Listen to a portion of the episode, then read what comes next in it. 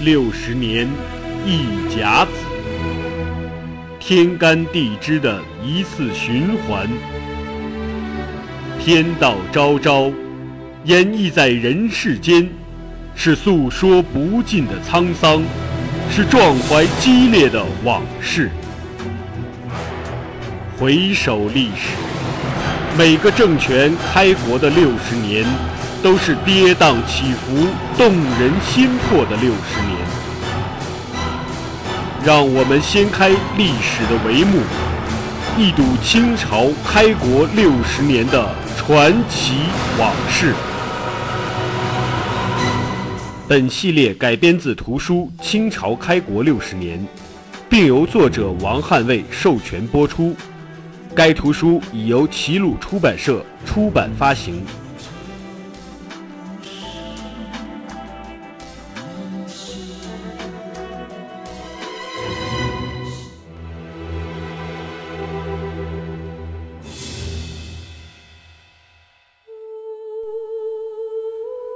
他日唐府毕，安得其死破？绝笔叹可惜，一叹天地白。辽阳陷落，消息传回北京，京师大震，九门紧闭，好像努尔哈赤率领八旗铁骑，随时能打进山海关。明廷上下一片仓皇，但也要商讨对策。阁臣刘遗嘱感叹道：“使廷弼在辽，当不至此。就是如果熊廷弼还在辽东，绝对不会先丢沈阳，再丢辽阳。其实早在辽沈之役爆发之前，由于朱同盟的勘察报告，前边我仔细讲过了。明熹宗虽年幼，但是不糊涂。看了报告以后，他就说。”熊廷弼力保危城，功不可没。因言求去，情有可原，立即起复。就是熊廷弼啊，功不可没。因为言官弹劾，才赌气被迫辞职，情有可原。赶快重新启用。那么这次出了这么大的一件事儿，更是使那些原来骂熊廷弼的大臣重重挨了一记耳光。紧接着，各地弹劾奏章就来了。当然，弹劾的不是熊廷弼，而是当初骂熊廷弼的人。然后，熹宗命吏部和督察院查，看看当初都谁还参与了弹劾熊廷弼的事儿，把名单给我交上来。这是要给熊廷弼出气，知道他这人任性，又受了委屈，耍脾气是肯定的。所以又给足了他面子，他才能再次回到朝廷给朝廷效力。但是熊廷弼是什么人呢？吃你这套，面对朝廷让他回京复命的命令，熊廷弼说：“对不起，我病了，还没好呢，不能出远门，走不了啊。”这可把前来催促赶紧上路的锦衣卫们给急坏了，怎么说也不走，软硬不吃，何况你还不能来硬的。求爷爷告奶奶，怎么着都没用。朝廷也真是有耐心，一道道催促上路的旨意给熊廷弼送，好话歹话都说尽了，还明确表示就给你五十天时间。必须在规定期限内到京，否则治罪。但朝廷也知道这老熊的熊脾气，于是又下了道令，让熊廷弼老家的地方官啊都去催去。他只要一天不走，你们就一天在他家里耗着。什么时候他启程走了，什么时候你们才算完。这家伙，熊廷弼他们家可热闹了，好几波锦衣卫。再加上这些地方官都来个坐地炮，他不走，这些人也不能走，没法交差。这么一来，熊廷弼真受不了了，说你又不能轰，最后没办法，哎，那就就就走吧，这才算回京。同时被朝廷召回的，还有许洪刚、张鹤鸣、齐伯玉、王在晋等人，他们也都在磨蹭。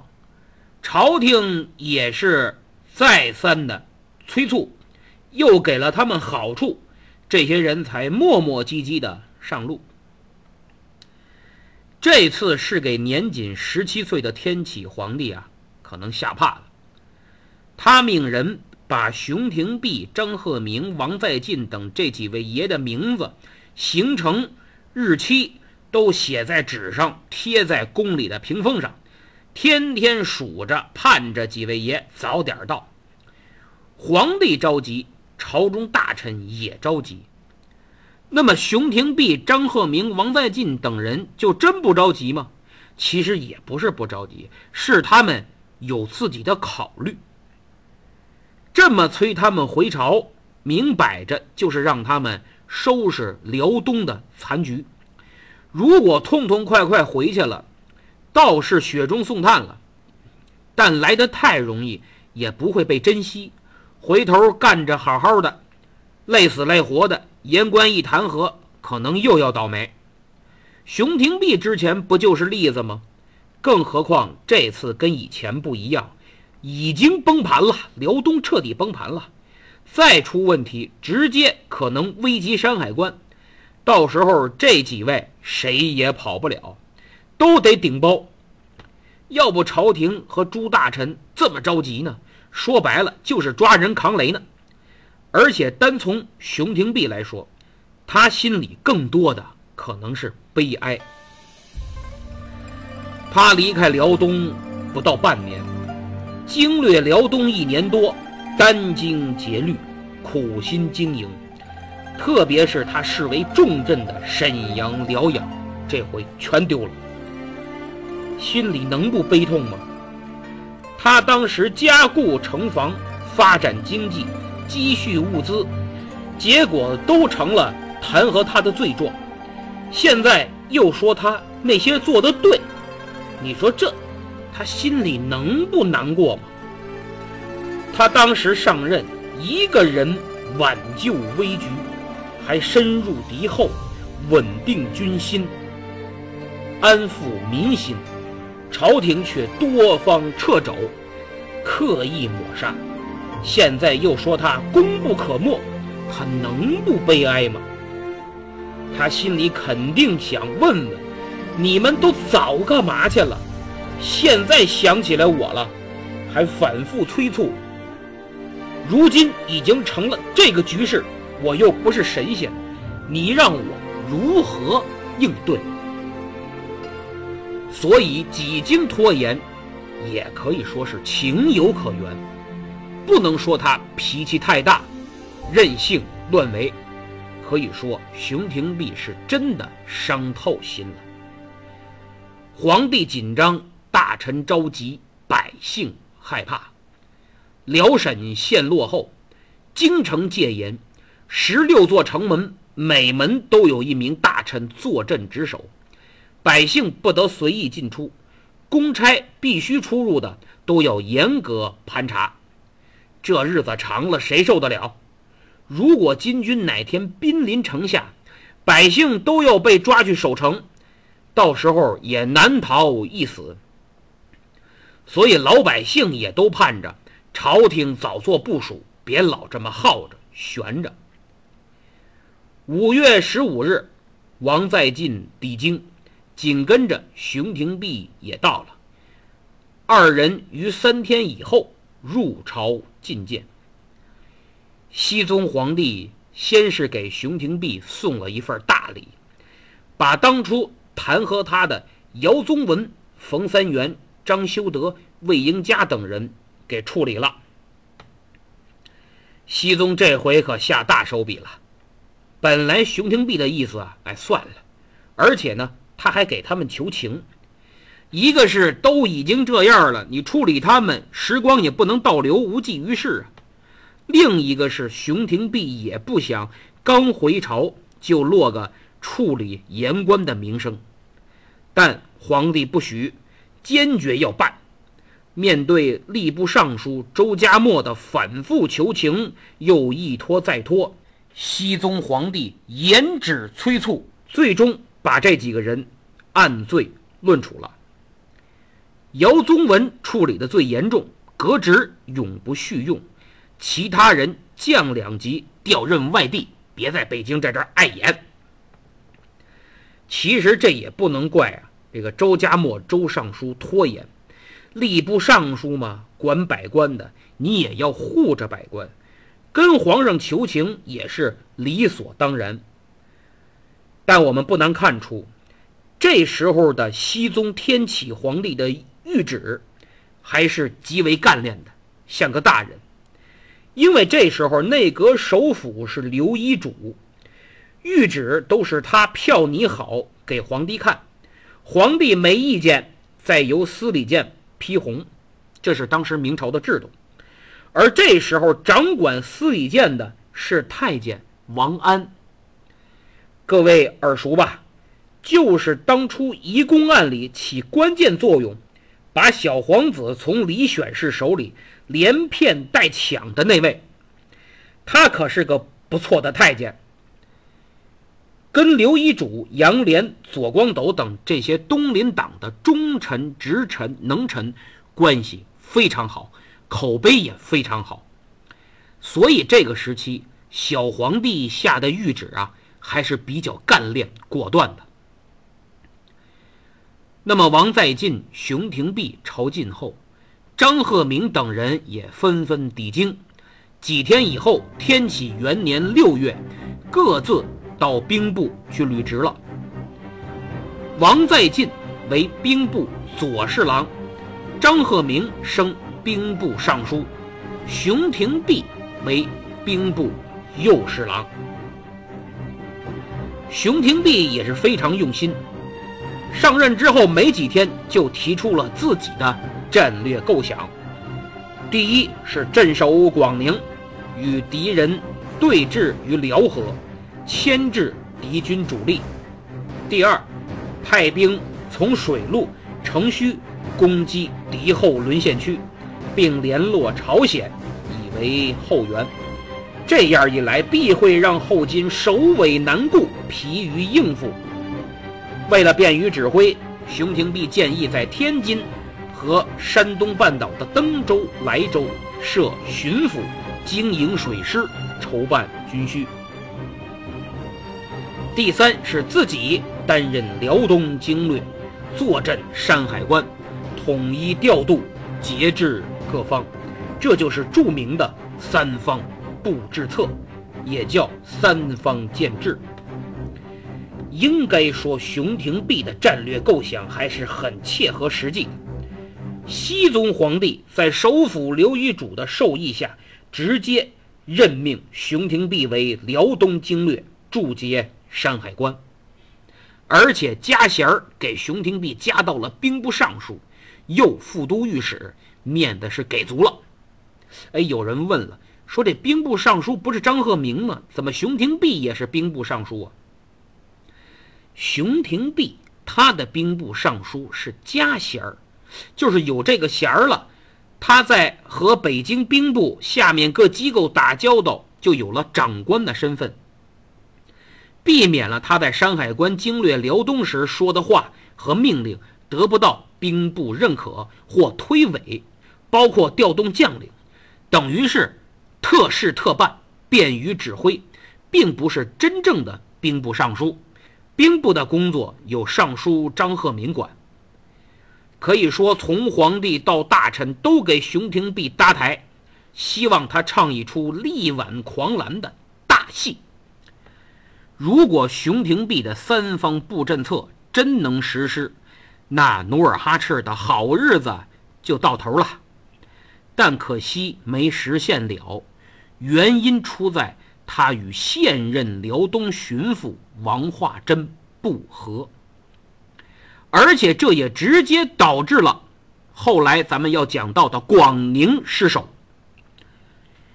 原来辽东巡抚是谁呀？咱们上次讲了，叫薛国用。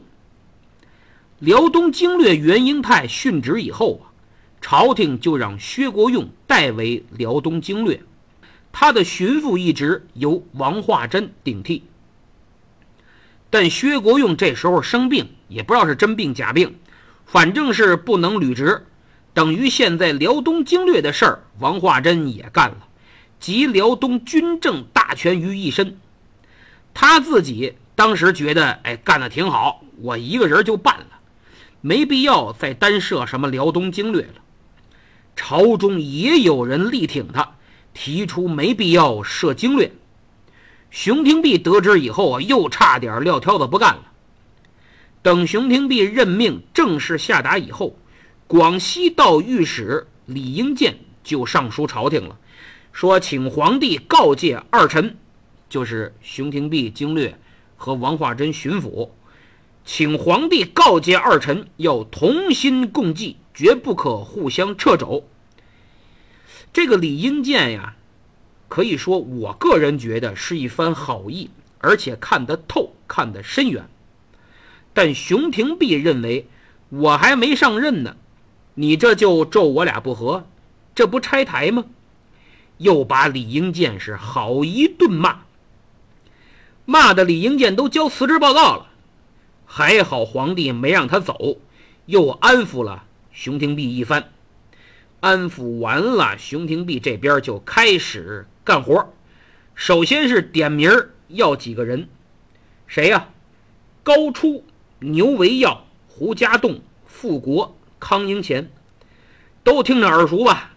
就是上次我讲的辽阳陷落前连夜出逃的几个人，现在都押在刑部听候处理呢。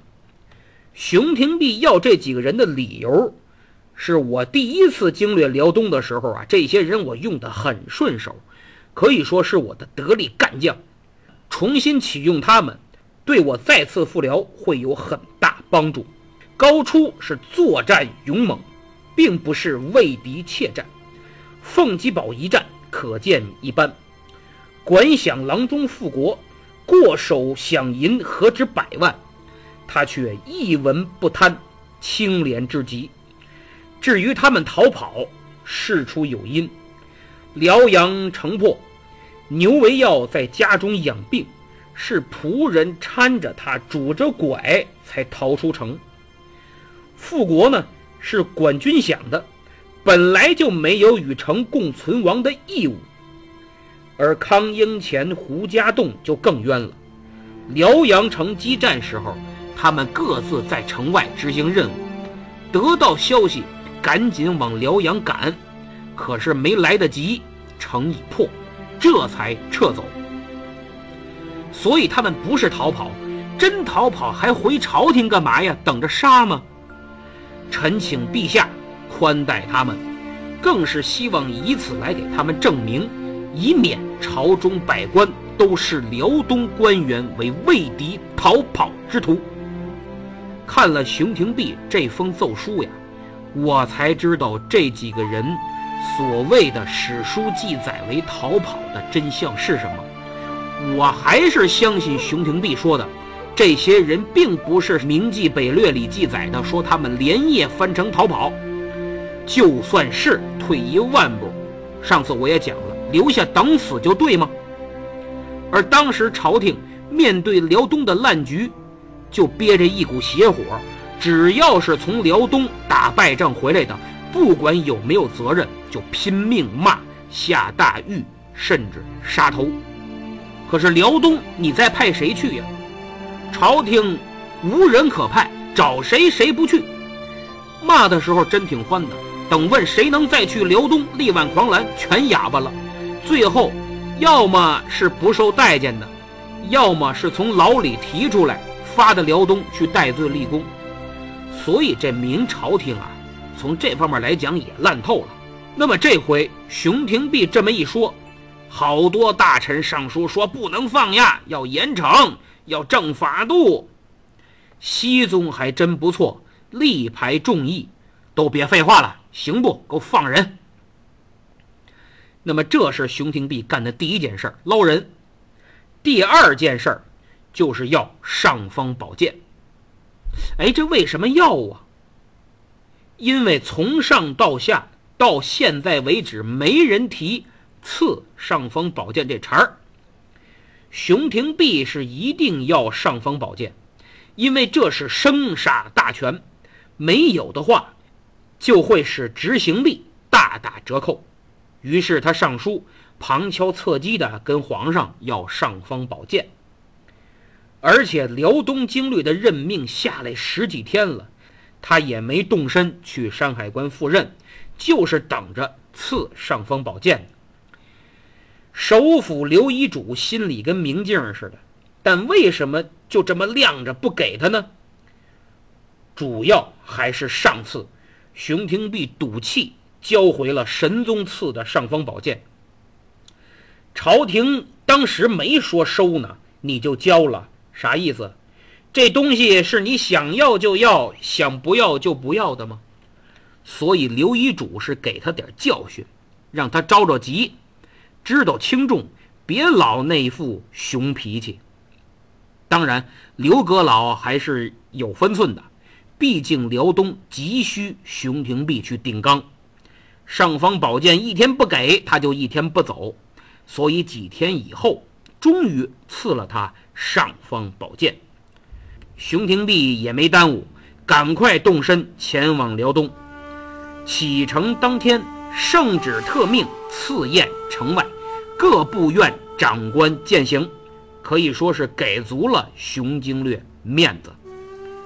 但令人没想到的是，还没到山海关呢，他就和巡抚王化贞掐起来了。王化贞字萧乾，山东诸城人，万历四十一年二甲第四名进士出身，考的。比熊廷弼可是好得多得多得多得多。萨尔浒大战前，在辽东宁远任宁前兵备道右参议，在辽东多年干的实事求是说也是可圈可点。特别是萨尔浒战败，蒙古兵趁火打劫，到宁远想捞一把，兵临城下，是王化贞单骑出城。凭一己之力进行安抚，止住一场兵祸。虽然后来还是没有幸免，但当时还是非常有作用的。而且他的做法也很有胆识，蒙古部落对他的评价也很高。就连那次朱同盟去辽东调查熊廷弼，回来也顺便表扬了一番王化贞。辽阳陷落。王化贞就成了辽东巡抚，薛国用生病，到现在近四个月的时间里，王巡抚确实发挥了不小的作用。他坐镇宁远，收拢残兵败将，安抚逃散难民，整顿防务，振作士气，受到朝廷的瞩目和赞许。要不怎么前面我说了，朝廷还有人说不用再设经略了呢？其实从努尔哈赤这边来说呀，夺了辽沈广大地区，也需要时间消化，所以才给了王化贞喘息之机。他积极巩固防御，但他的表现到此也就结束了，因为他下面的构想就是主动进攻。朝廷大臣们对他的想法是一片叫好。见努尔哈赤一消停，这边王化贞呵干得有声有色，小有成绩，而且王化贞太能吹，又画大饼，朝廷这帮人就又琢磨着过河决战这种可笑的想法。王化贞一看自己得到了朝中不少人的支持，很高兴，打算甩开膀子干一把。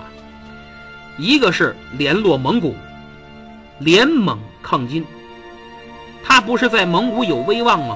所以想展开外交攻势，但空口白牙不成，得要硬通货，所以前前后后啊搭进去几十万两银子，连天启皇帝的内堂，就是这个皇上的私房钱都用上了。然后他还想策反李永芳当内应，这就异想天开了。李永芳在后金干得那么好，那么忠心，你策反得了吗？他使劲给努尔哈赤卖命，等于对明朝彻底死心了，压根儿就没想回来。这王化贞呢，心挺大，脑子太小。按他这想法，我把蒙古林丹汗争取过来，等于有了四十万蒙古骑兵，加上李永芳等后金内部汉臣做内应，只要朝廷给我派六万援兵。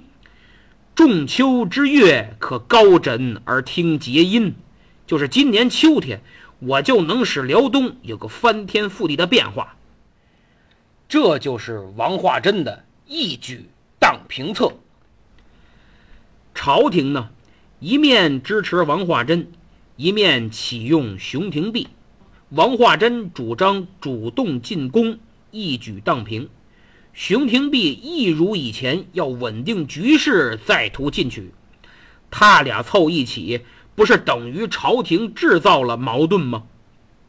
其实我觉得呀，朝廷有他的考虑，觉得王化贞说得好，但风险大；熊廷弼打得稳，但见效慢，所以想他俩呀互补一下，降低风险，尽快见效。